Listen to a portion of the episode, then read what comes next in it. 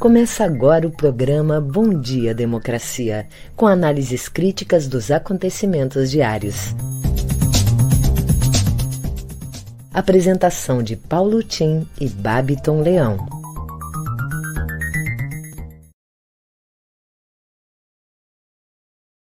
Dia Democracia. Bom dia, democratas de todos os quadrantes do Brasil. Bom dia, internautas que nos acompanham nessa programação, meus caros colegas de trabalho e visitantes convidados de hoje, o meu cordial bom dia.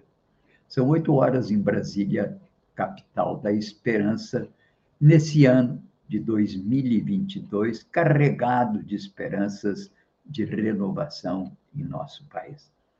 E hoje é dia 11 de abril uma segunda-feira, uma segunda-feira compacta, cheia de reflexões e análises do cenário internacional, sobretudo em decorrência do resultado das eleições na França e também no plano nacional, onde o processo eleitoral vai se tornando cada vez mais presente. Nesse ano em que não temos Copa do Mundo para dispersar as atenções, dessa corrida presidencial, em que, de certa forma, também o pleito foi precipitado pelo próprio estilo do presidente da República, que nunca saiu do palanque. Ele sempre preferiu o palanque da reeleição ao seu lugar como comandante do governo brasileiro. E essa atitude precipitou, naturalmente, o processo eleitoral que está já bastante avançado e bastante definido, porque todos os analistas mostram que, como nunca em outras eleições, desde a redemocratização, foi tão alta a manifestação espontânea da vontade de votar nesse ou naquele candidato. Portanto, é um processo que está amadurecendo. Mas destaco aqui que o, o, coisas que são absolutamente importantes nessa abertura do nosso, da, do nosso processo eleitoral. E me refiro, sobretudo, às eleições na França, que merecem uma reflexão, porque o, o, o, o que chama atenção nessas eleições na França é o fato de que as duas primeiras colocações, que vão ser levadas ao segundo turno, é do centro-direita, com o presidente Macron, que é identificado como um presidente dos ricos, porque ele reduziu impostos, ele impôs medidas que foram medidas bastante duras para a classe trabalhadora, tanto que enfrentou um movimento durante meses que foram os coletes amarelos, né, que lhe trouxe um desgaste popular muito grande. Mas, por outro lado, além de que ele chega na frente nessas eleições, ele veio seguido, e vão para segundo turno, com a Marine Le Pen, que é uma candidata de direita que apareceu suavizada exatamente com o objetivo de melhorar a sua imagem diante do público, tendo, inclusive, a vantagem de ter um candidato à sua extrema, à sua direita, que é uma extrema, extrema direita, que lhe facilitou essa ocupação de um espaço mais centrista. É naturalmente é, preocupante o fato de que a direita cresce em vários lugares do mundo. O presidente Orbán, de extrema-direita, ganhou na Hungria. Esse processo é o mesmo que já dominou a saída da, do Reino Unido do, da União Europeia, é também o que animou e consolidou a forte presença política de Trump nos Estados Unidos, que segue como grande campeão nas, na, na, nas redes sociais, muito na frente de qualquer outro político e na frente de qualquer outra eh, celebridade. Aqui no Brasil, isso não acontece. As ditas celebridades são os campeões de audiência e de articulação nas redes sociais, mas o campeão de comunicação é também um político de direita, que é o Bolsonaro. Agora, o Lula parece que vem fazendo um esforço grande de ocupação de um espaço maior nas redes, mas não tem ainda a capacidade de se aproximar, de chegar mais perto de Bolsonaro nessa, nessa forma de comunicação, que todos dizem será decisiva também nessas eleições, como foi nas eleições de 2018 aqui no Brasil. Portanto, as eleições na França nos deixam, claro, com as barbas de molho e mais ou menos preparados né, para um difícil confronto em outubro entre esquerda e direita. Bem, vamos então agora às manchetes do dia com o Babton. Bom dia, democracia. Bom dia, Paulo Tim. E um bom dia para toda a nossa audiência, desejando um ótimo início de semana para todo mundo. Trago agora algumas das principais manchetes do dia, iniciando pelo G1 o Brasil registrou 39 mortes por Covid-19 nas últimas 24 horas, totalizando 661.309 óbitos desde o início da pandemia. Invasão pode provocar queda de 45% no PIB da Ucrânia e 11,2% no da Rússia. Feminicídios deixaram 2.300 órfãos em um ano no Brasil, aponta estudo. Folha de São Paulo. Empreiteira usa empresa de fachada e domina licitações sob Bolsonaro. Macron e Le Pen devem duelar no segundo turno da eleição presidencial na França. Três senadores recuam e CPI do balcão de negócios do MEC pode ser engavetada. Latam, Gol e Azul vão a Guedes reclamar de preço de combustíveis. CNN Brasil. Estados Unidos dizem que vão fornecer à Ucrânia as armas que precisa contra a Rússia. O uso de máscara deixa de ser obrigatório em todos os estados brasileiros. No Estadão, Dória indica que não abre mão de ser candidato e fala em consenso na terceira via. Caso das escolas fake faz Planalto avaliar situação de Ciro Nogueira no governo. Jornal Brasil de Fato. Cientistas desmontam argumento de Bolsonaro para explorar terras indígenas. No nosso Bom Dia Democracia de hoje, dessa segunda-feira, 11 de abril, nós vamos receber a advogada e coordenadora da bancada do PT na Assembleia Legislativa, Mari Peruso, que vem nos trazer a agenda desta semana na Assembleia. E também o cientista político Benedito Tadeu César, que vem conversar conosco sobre o avanço da direita no mundo. Em seguidinho, eu volto aqui com o Boletim Coronavírus, trazendo a situação dele aqui no estado do Rio Grande do Sul. É com você, Paulo Tim. Ok, Babton. Bem, estamos aqui com o nosso Bom Dia Democracia, com o apoio da Central Única dos Trabalhadores do Rio Grande do Sul, a Durg Sindical e Cressol. Bom Dia Democracia é um contraponto à grande mídia corporativa na defesa da informação transparente como um direito da cidadania e da democratização da imprensa nos termos da Carta Mundial da Mídia Livre, aprovada no Fórum Mundial de 2015.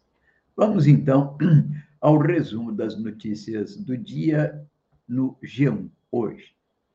O aeroporto de Dnipro, cidade no leste da Ucrânia, foi mais uma vez bombardeado.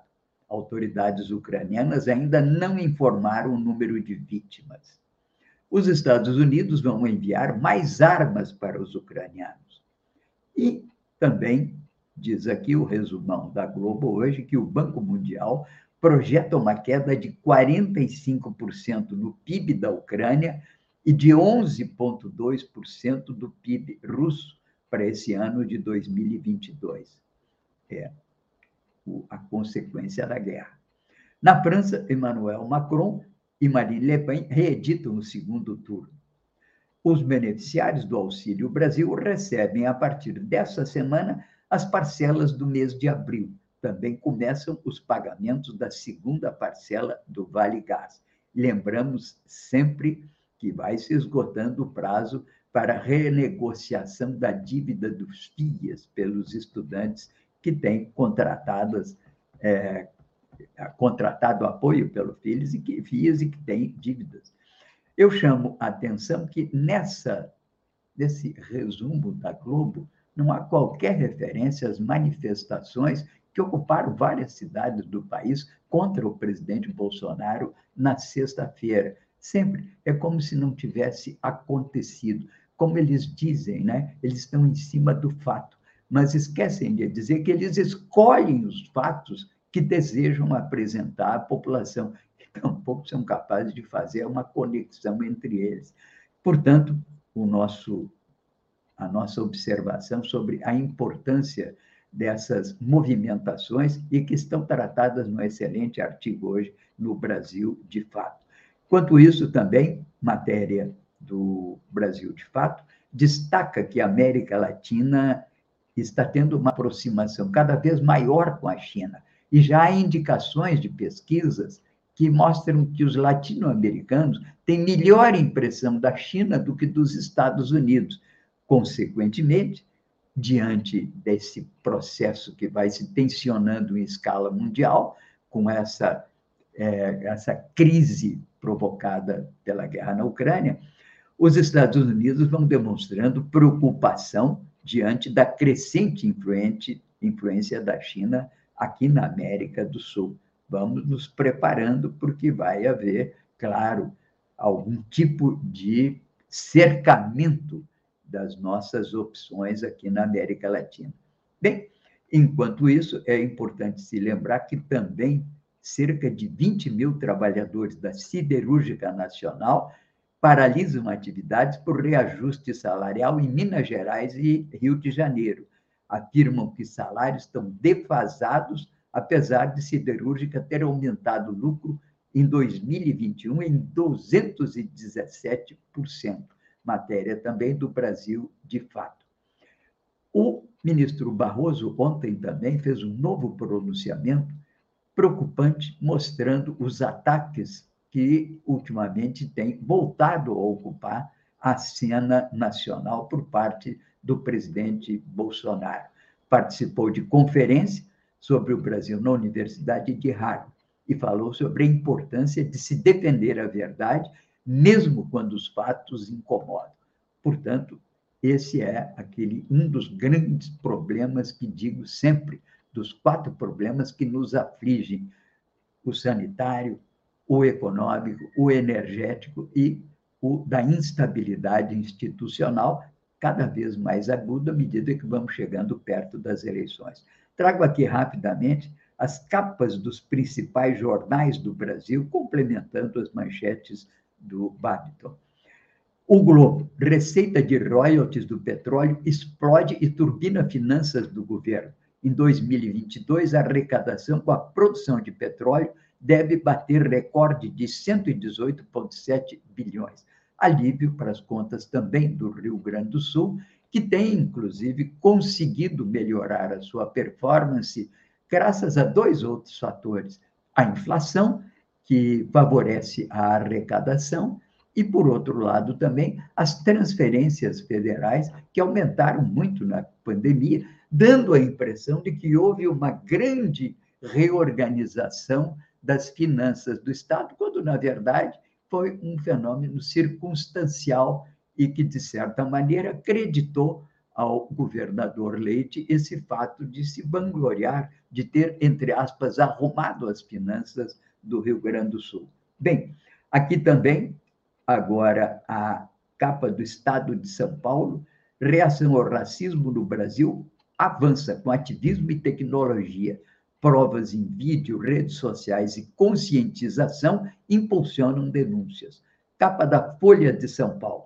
Empreiteira usa firma de fachada e domina licitações. É a Engefor, que ganhou 53 das 97 concorrências da Codevas. Matéria que, aliás, foi destacada também nas manchetes do dia pelo Bapto. O podcast da Globo trata da nova variante do Covid é a Omicron XE, e que teve o primeiro caso confirmado no Brasil.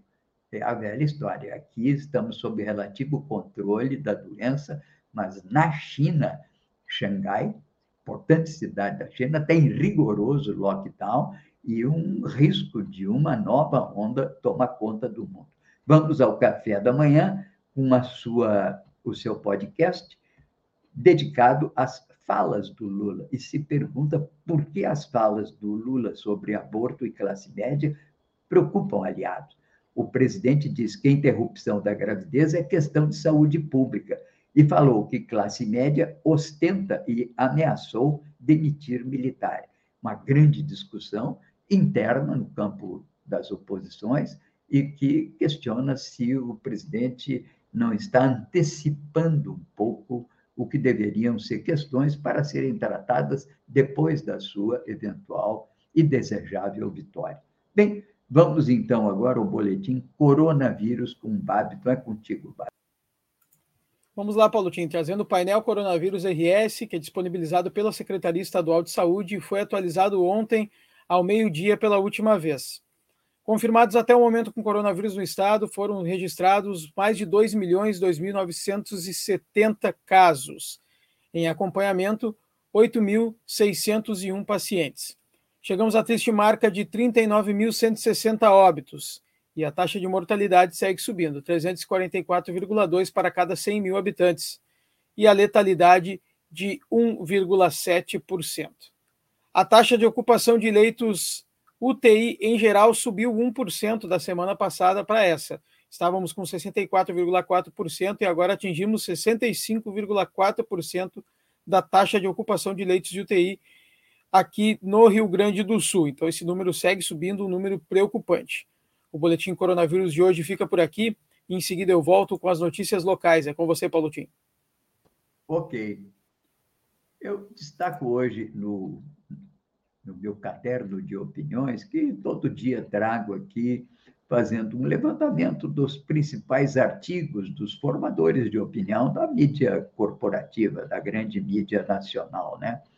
Muitos deles voltados para o papel do presidente Bolsonaro no processo eleitoral, diz Paulo Fábio Dantas Neto, sobre a arte de capitanear em política e manifesta nesse artigo a preocupação dessa antecipação de questões polêmicas pelo presidente Lula, pelo ex-presidente Lula, candidato a presidente nesse ano.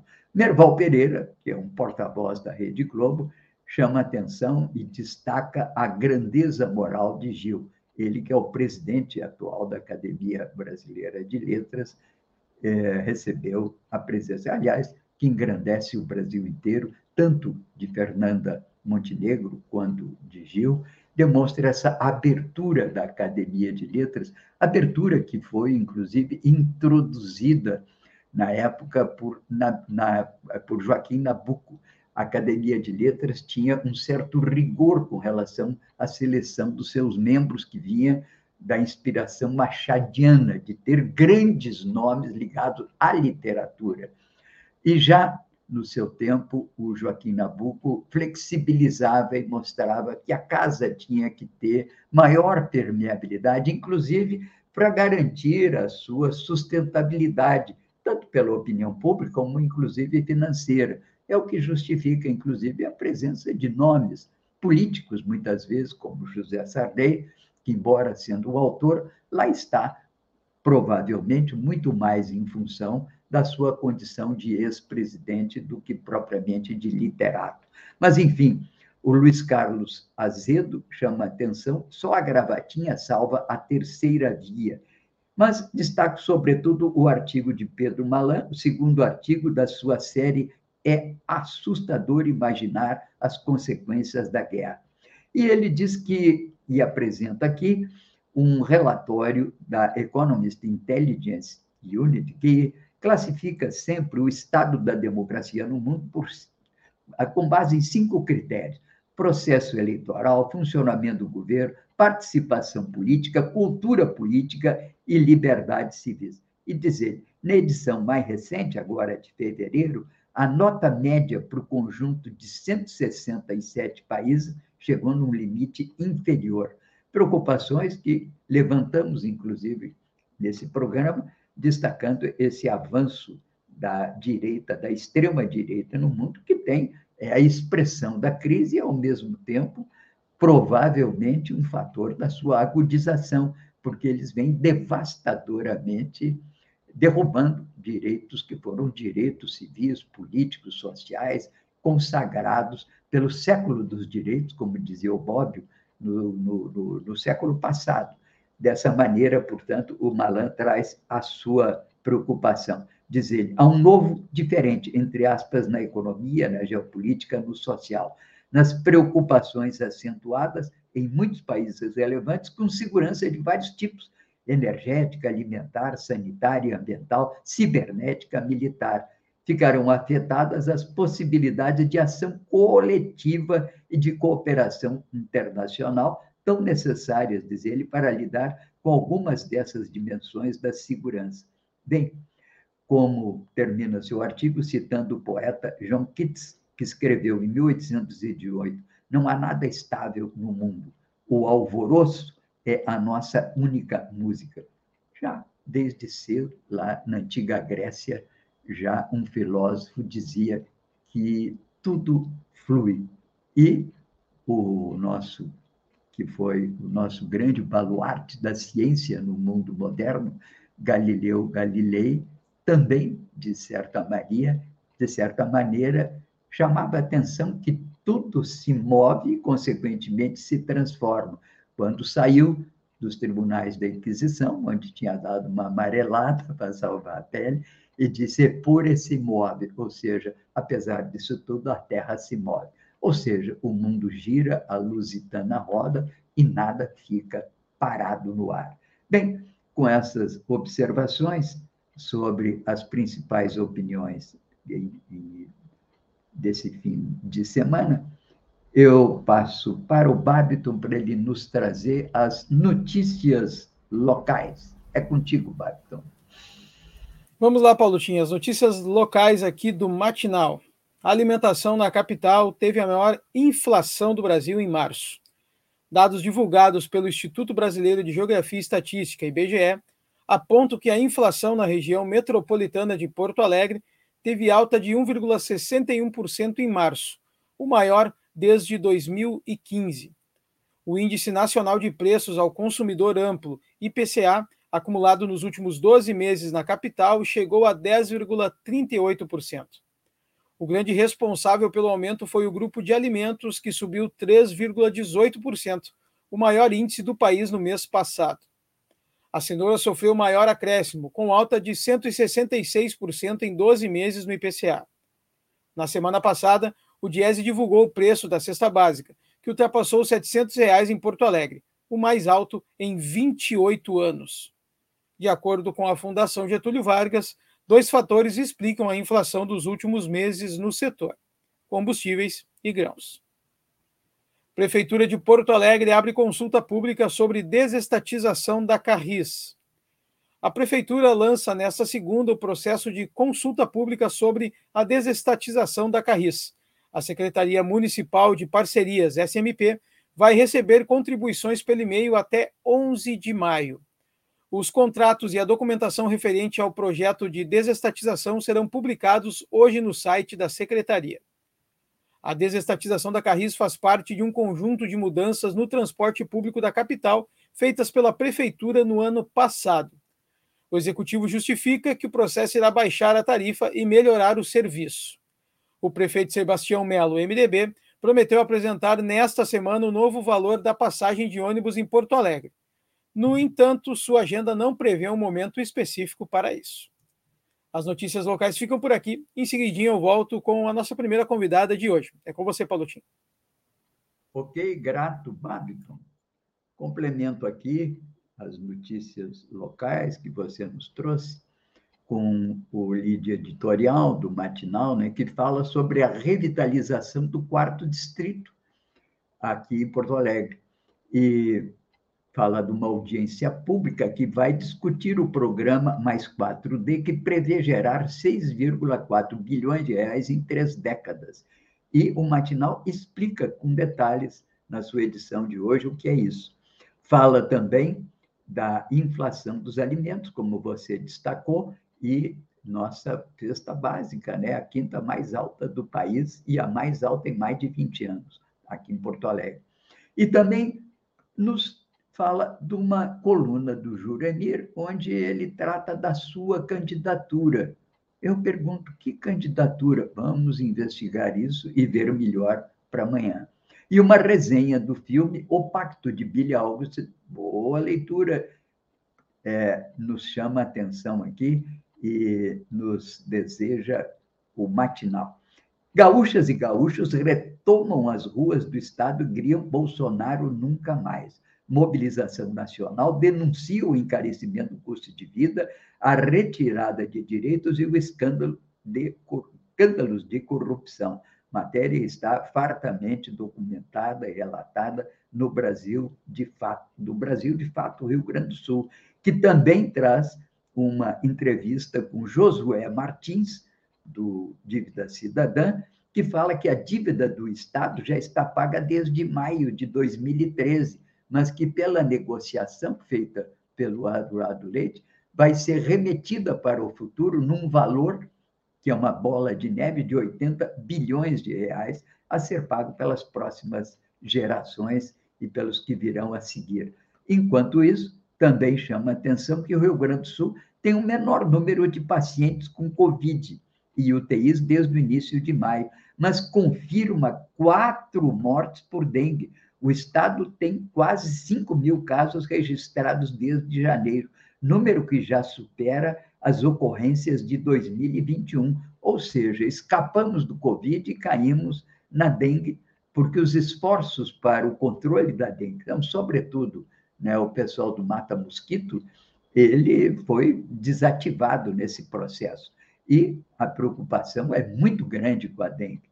Cidades gaúchas, portanto, no sábado, fizeram, e sexta e sábado, é, fizeram a sua manifestação Outra matéria boa. Ah, e hoje, hein, não esqueçam, o Elias Jabur lança China, o socialismo do século XXI, hoje, no Mário Quintana, às seis e meia da tarde, às 18h30, com um debate com ele, que é um dos maiores especialistas, se não maior do Brasil, no, do caso, dito caso chinês. O que, que é a China? quais as suas potencialidades, quais as suas contradições, quais as suas projeções para o futuro, quando ela certamente se transformará na maior economia do mundo e epicentro de um deslocamento do Atlântico, da economia do Atlântico, para a antiga rota da seda, envolvendo mais de mais cerca de 100 países, né?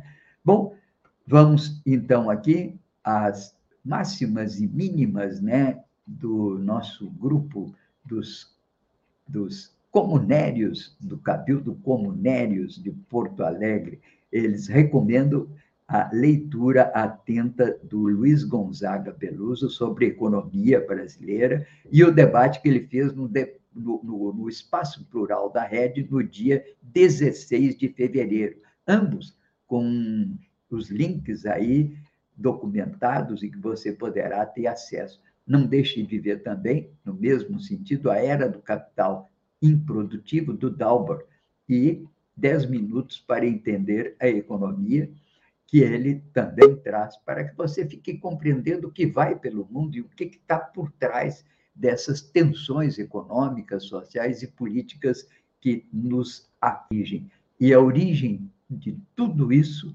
nos conta um grupo de debatedores da Universidade do Rio de Janeiro, está numa concepção teológica da política fundada ainda no período medieval com Jean Baudin, que era a teoria dos dois corpos do rei, a soberania transcendente e a soberania secular, e que foi retomado, sabem por quem? Por Carl Schmitt, o jurisconsulto de Hitler, que transferiu a capacidade de regulação da vida em sociedade do Estado, que tem um sentido ético, segundo Hegel, para o mercado, que é apenas uma lei natural supostamente capacitada a estabelecer, digamos assim, essa homeostase do organismo social. Bem, vamos então agora ao a primeira convidada do dia, o Babiton.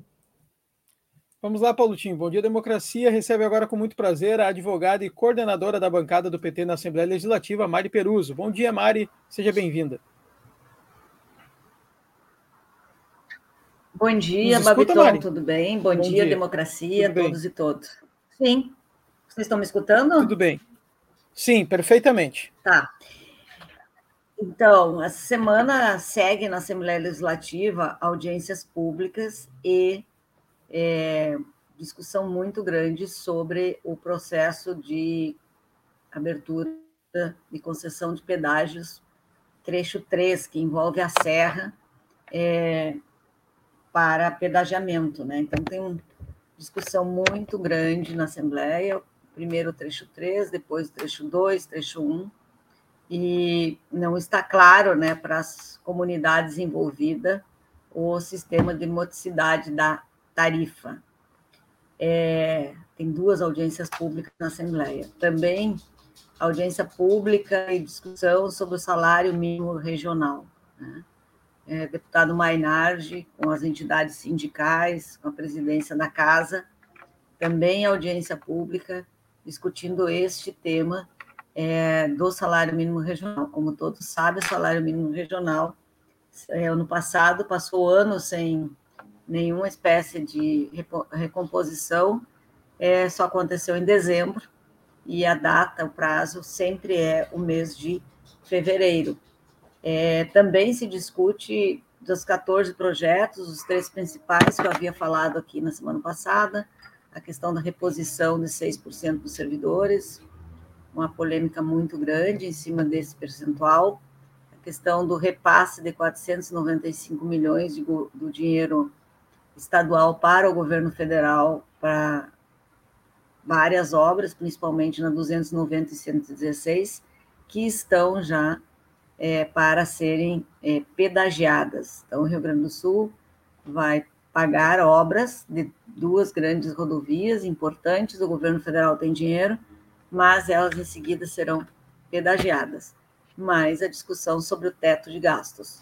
Esses projetos todos, né, eles vencem o prazo e devem ser votados a partir do dia 30 de abril. Era isso. Certo, Mari. Muito obrigado pela sua participação nessa segunda-feira. Uma ótima semana e até a próxima. Obrigado. Paulo Tim, volto com você. Ok, obrigado, Mari. Obrigado, Babiton.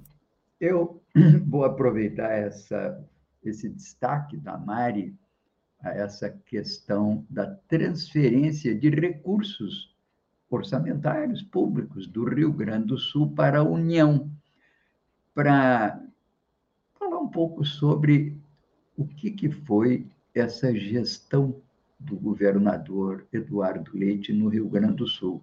Aliás, a Rede promoveu um, um excelente debate na sexta-feira sobre esse tema.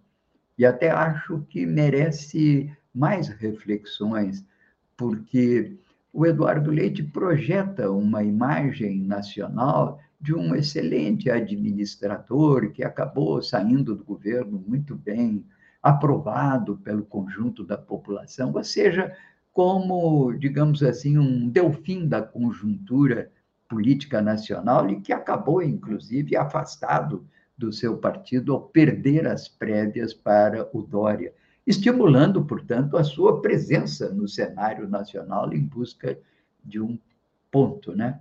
Mas bem, tendo-se esse fato, né, da transferência de recursos orçamentários para a União, que vai fazer investimentos em obras que vão acabar sendo novamente pagas através de pedágios, isso nos traz à tona o que, que representa essa administração do Eduardo Leite, né?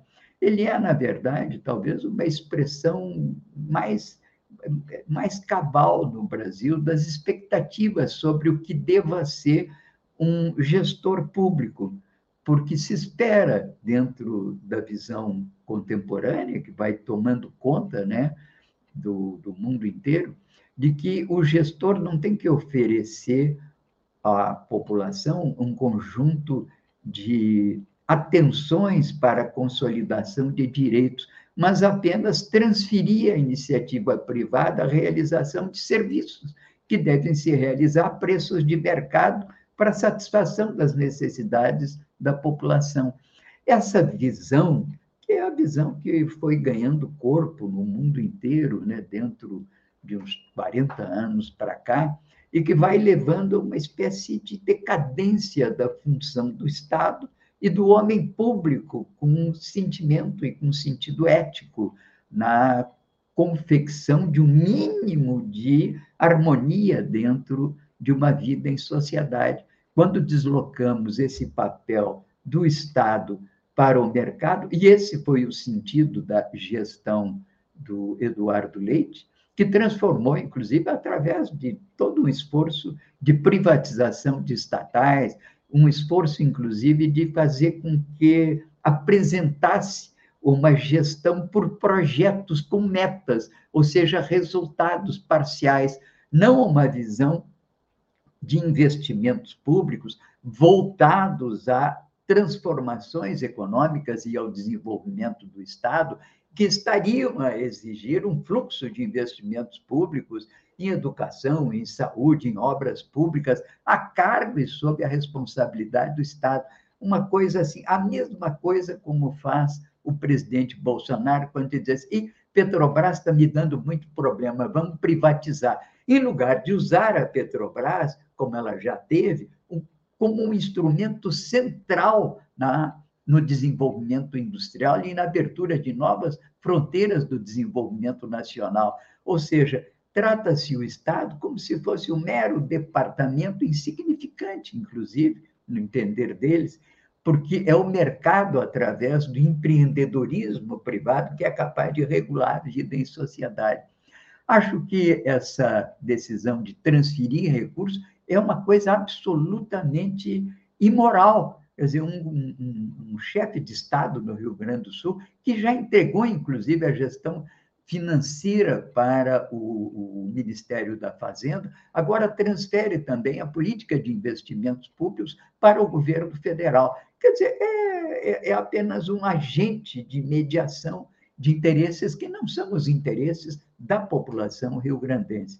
Ah, que saudade dos tempos em que tínhamos realmente referências políticas nacionais e que faziam calar o Congresso quando falavam, até mesmo a direita, como Raul Pila, mas outros, como o próprio Brizola, como Getúlio Vargas, e que fizeram da sua gestão no Estado um instrumento de afirmação da, da soberania nacional e realização de interesses coletivos da sociedade, começando pelos trabalhadores. Bom, esse é o legado que vai ficando do nosso Eduardo Leite, que, não obstante, vai sendo vendido no plano nacional como uma grande figura na gestão do Palácio Piratini. Eu pergunto qual foi o projeto que ele deixou? Deixou quantas escolas, quantas matrículas? Pelo contrário, tudo às custas, inclusive esses resultados obtidos no plano fiscal, foram circunstanciais, foram resultado da inflação, das transferências que se realizaram durante a pandemia e também até maior volume de recursos agora vindos de coisas como royalty de petróleo. Não e, claro, né, quer dizer, favorecido por esse aumento de receita e pressionando pelo arroxo salarial, não só arroxo, também cobrança de taxas previdenciárias, foi a reforma da Previdência, pressionando o funcionalismo público. Ora, eu acho que está na hora de nós revelarmos ao Brasil o que, que é realmente o Eduardo Leite, um jovem ambicioso, com ideias velhas, ideias do século vitoriano, que é o liberalismo. Essa é a visão que ele pretende levar, entende? As novas ideias dele são ideias vitorianas, que ele pretende levar ao Brasil, e são enaltecidas como sendo boa receita para o país inteiro. Bem, vamos então o não é? Segundo convidado. Aos nossos, ao nosso segundo convidado hoje, Vamos lá, Paulotinho, vamos receber agora, então, o cientista político Benedito Tadeu César. Bom dia, Benedito, seja bem-vindo ao Bom Dia bom Democracia dia. nessa segunda. Bom dia, Babiton, bom dia, Tim, bom dia, Democracia, bom dia, Gilmar, internautas, ouvintes. Olha, eu estava ouvindo o Tim aqui e eu acho que eu vou pegar um gancho dele. Na verdade, é, eu, é, o meu tema hoje é o avanço da direita no mundo, tá? mas eu vou começar por aqui. Né? É, a verdade, essa esse avanço da direita no mundo tem uma grande explicação. Né? É o avanço do ultraliberalismo né, que levou a isso. Quer dizer, a, a, o enfraquecimento do estado de bem-estar social no mundo levou né, à perda de direitos, à instabilidade social, ao aumento da miséria, e isso faz com que as pessoas busquem é, algum tipo de segurança, uma segurança que é acenada pela extrema-direita, porque ela se coloca como antissistema. É, isso não é novo, isso já aconteceu né, é, em meados do século XX, quando o nazifascismo se colocou como alternativa à concentração extrema de riqueza, ao enfraquecimento do Estado, e isso se repete hoje. Veja que na eleição da França, nesse final de semana, é, Marine Le Pen conseguiu um, um desempenho, mesmo que é, o candidato, né, o atual presidente, tenha recuperado, vamos dizer assim, parte do, do eleitorado que as pesquisas diziam que ele, que ele perderia, é, a Le Pen teve um crescimento, né, a se confirmar as projeções é, das, das pesquisas de boca de urna, ela teve um crescimento é, bastante significativo de mais de três pontos percentuais. É, na França, é muito provável que ocorra o que eles chamam lá de uma união pela, pela, pela República, é, com todas as outras forças políticas se unindo contra a direita, contra. Né? É, mas isso não é um, um, um, é, um fenômeno isolado, né? E, e, e a reação contra a extrema-direita, essa sim, talvez seja não seja disseminada. É, nós tivemos, né, há dois finais de semana, as eleições na, na, é, na Yugoslávia, não, é, com, com o, o, Agora me perdi aqui, com, com o, o Bom, é, com, com um, um, o presidente de extrema-direita, é, me fugiu o nome, desculpe, é, sendo reeleito é? É, e fortalecendo é, a, a, direita, um, personagem, inclusive, que é, referência para a família Bolsonaro, e no Brasil, o Bolsonaro retoma a, a, que vinha numa queda vertiginosa retoma é, o seu crescimento é, em termos de intenção de voto. Nós temos que não podemos nos esquecer que a relativa superação da pandemia e os volumes de recurso que o atual presidente tem na mão nesse final de mandato podem sim colocá-lo é, numa, numa reta de, de uma curva de ascensão de intenções de voto que o coloque né, como o favorito nas, nas eleições desse ano. Portanto, é bom que a gente tome como exemplo né, o crescimento da direita no mundo, a presença dela no mundo, e não nos esqueçamos que temos aqui que é, também né, é, nos preocupar com esse crescimento. Um crescimento, veja, que o Tim ressaltou aqui com a participação, é, com o tipo de governo feito pelo Eduardo Leite, enaltecido pela grande mídia, né, e aqui em Porto Alegre, com a gestão é, é de extrema-direita né, do atual prefeito, que se vendia, inclusive, como uma alternativa de centro-esquerda. É isso, Bárbito. A gente volta na semana que vem. Muito obrigado, Benedito. Uma ótima semana e até uma próxima. Paulo Tim, volto com você. Perfeito. Bem, o Babiton, eu perguntaria para o, o Benedito, já que estamos com algum tempo hoje, né? E não temos mais convidados, eu perguntaria ao Benedito o que ele acha que está por trás, enfim, dessa, dessa idealização né, da grande mídia e de grandes corporações aí, desses grandes empresários que estão tentando renovar a política brasileira e eles procuram tipos que são chamados tipos ideais que estão, parece que, de acordo com esses eh, com esse modelo, né? Você acha que o caso do Eduardo Leite é um caso, é uma atualização da deputada Tabata, Tabata Amaral?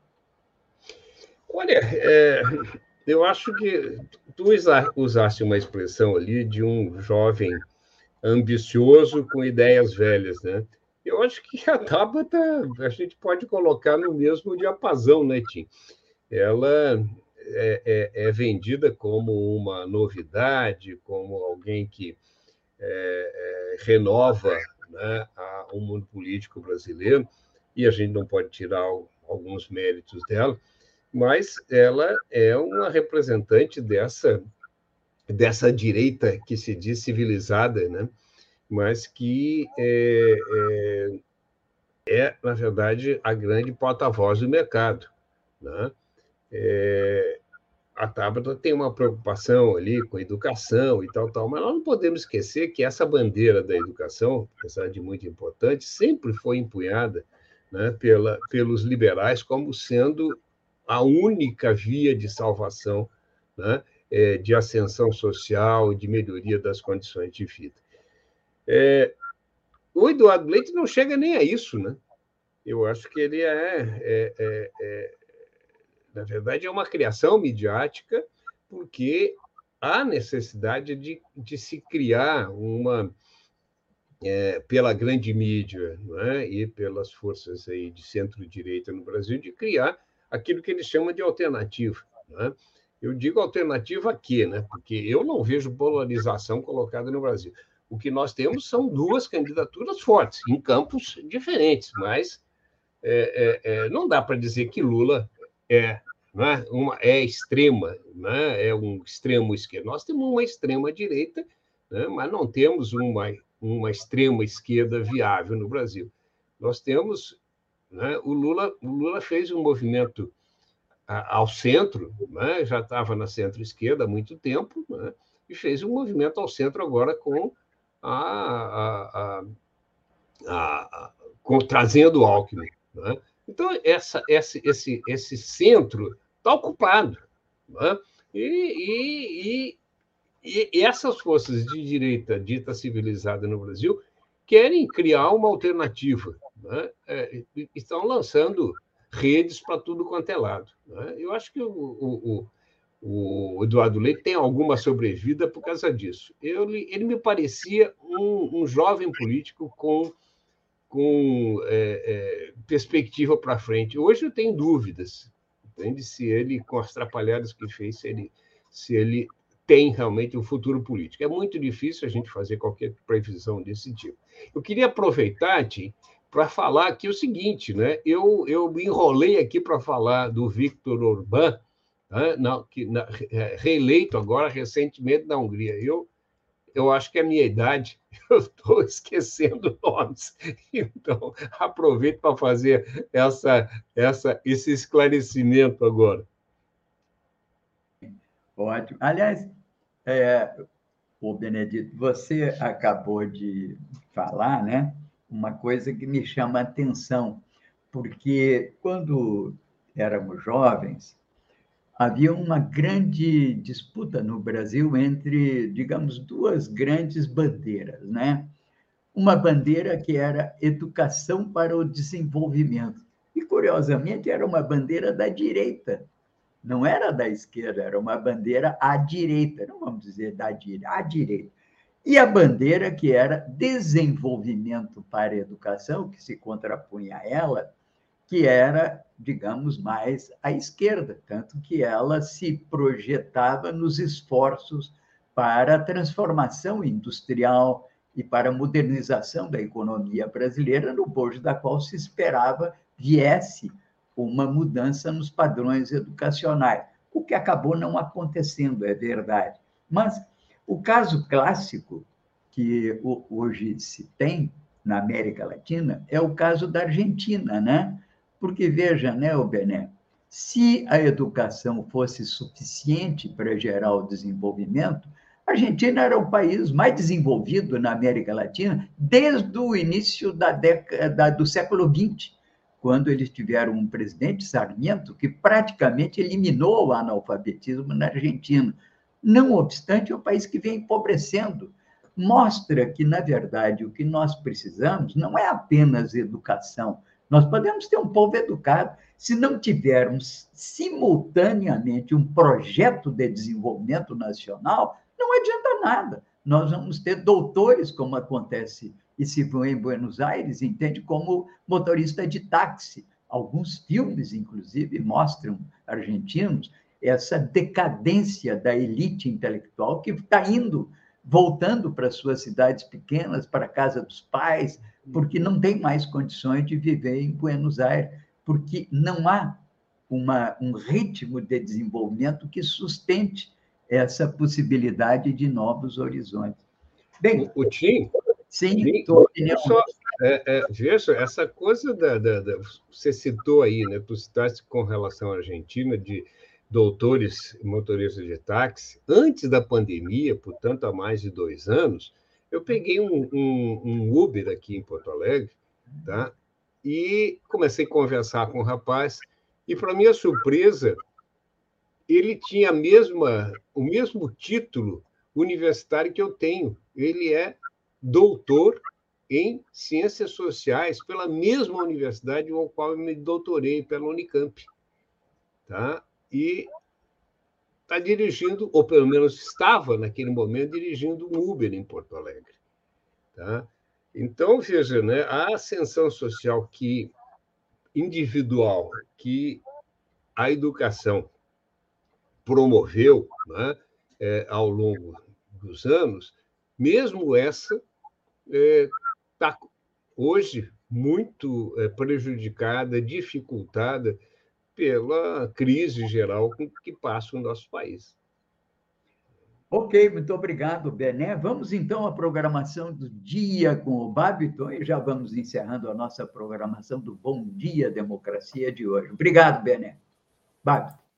Vamos lá, Paulo Tim, trazendo aqui então a programação nesta, nesta segunda-feira, 11 de abril aqui da Rede Estação Democracia. Hoje o Espaço Plural Debates e Entrevistas me convida a conhecer o Centro de Revitalização da Vida, que perdão, Centro de Valorização da Vida, que é, é, muito importante e que nós vamos trazer as voluntárias aqui, a Nilza Maria Madsen e também a Lisiane Maria Chotolina.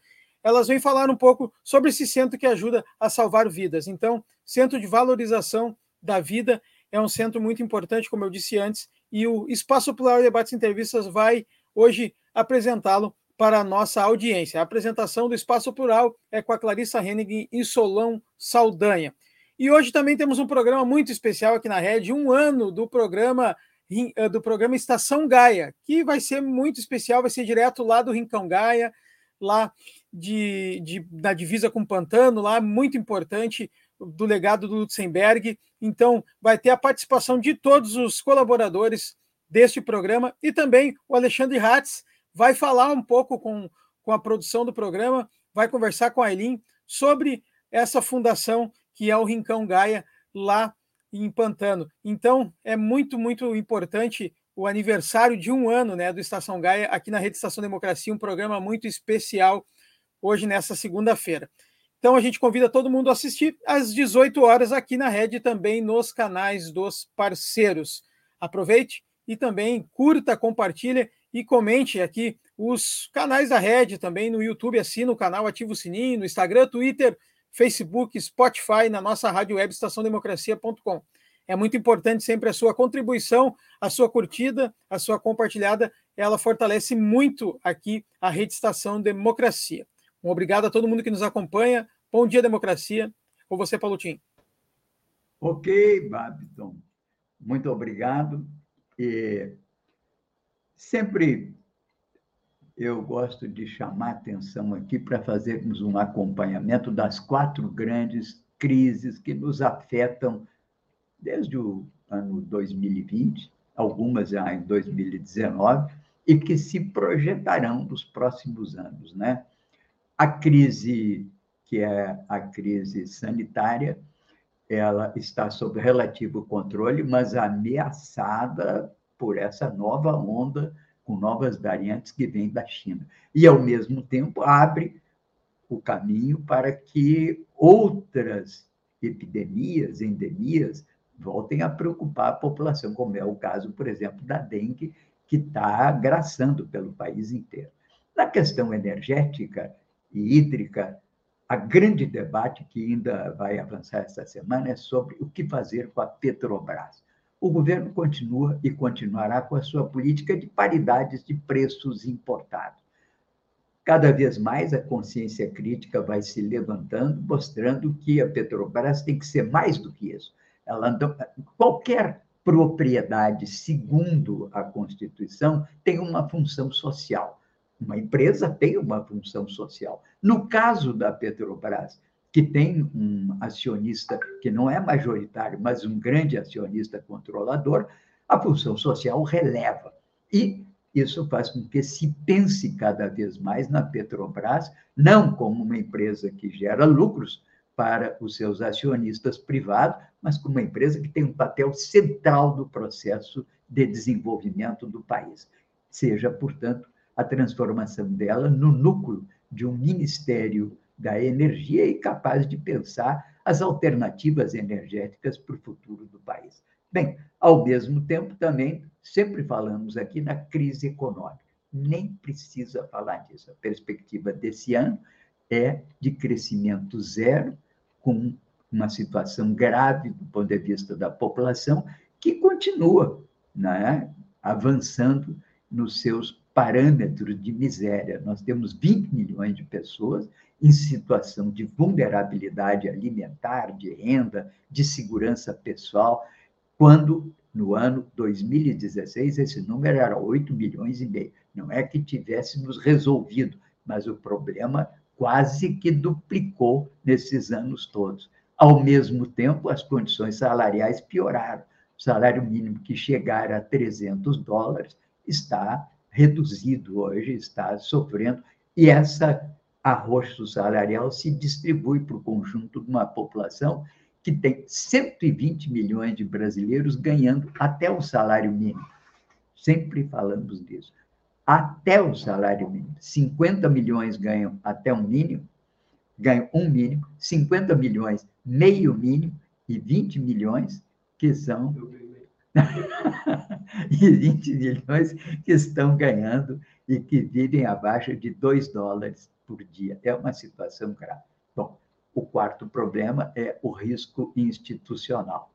Já falamos no início do programa e ao longo do programa com as intervenções do Benedito sobre o risco do avanço da direita no mundo inteiro e particularmente aqui. Muito obrigado a todos vocês que nos acompanharam no Bom Dia Democracia de hoje. Obrigado a Mari Perusso. Um agradecimento especial ao Benedito Babiton, grato por tudo, e o Gilmar aqui me dando um apoio também fundamental. Obrigado a todos vocês e até amanhã com Bom Dia Democracia, às 8 horas da manhã.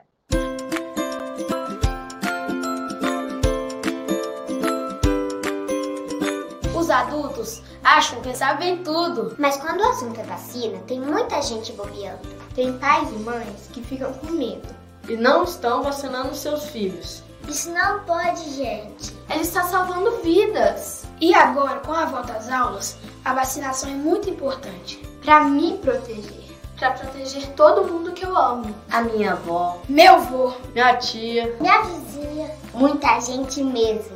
Tá cheio de mentiras por aí e os adultos estão acreditando. Gente, é só pesquisar, procurar as fontes confiáveis. Ela é segura, não é experimental. Ela funciona. Com todo mundo vacinado, as coisas vão melhorar.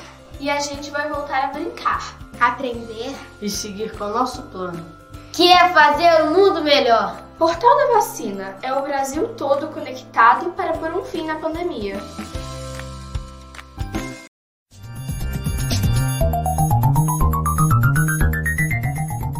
Este foi o programa Bom Dia Democracia. Nos encontramos amanhã às 8 horas.